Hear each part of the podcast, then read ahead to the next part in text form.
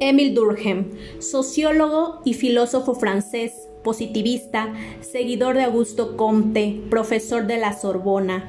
Fue el fundador de la Escuela Francesa de Sociología. Es uno de los pocos clásicos de la sociología y de las ciencias humanas que no han cesado de, de ser citados y criticados copiosamente. Es considerado uno de los padres fundadores de dicha ciencia junto con Karl Marx y Max Weber. Su espíritu polivalente se interesa por las innumerables facetas de la complejidad de los grupos, instituciones y sociedades que obran a lo largo de la historia. Nace en Lorena, Francia, en 1858, siendo hijo y nieto de rabinos desde ocho generaciones.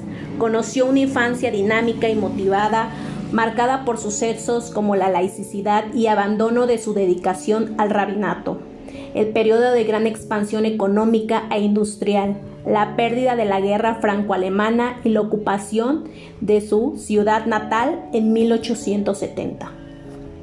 Trayectoria profesional.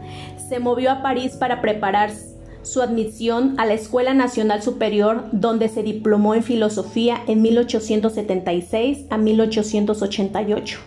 Fue nombrado profesor de liceo y pasó luego a enseñar pedagogía y ciencias sociales en la Facultad de Letras de la Universidad de Burdeos desde 1887.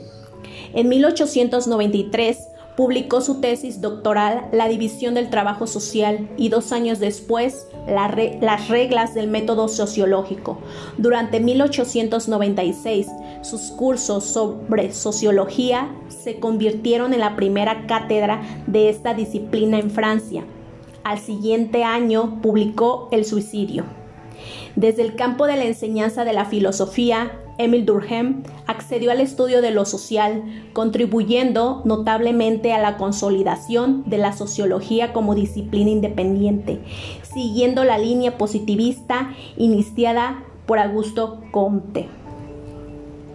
Emil Durkheim, a diferencia de los muchos otros grandes pensadores de la sociología, muestra muy pocas ambigüedades su mayor preocupación fue la influencia de las grandes estructuras de la sociedad y de la sociedad misma sobre los pensamientos y acciones de los individuos. Contribuyó enormemente a la formación de la teoría estructural funcional que se centra en el, análisis de la estructura social y cultural.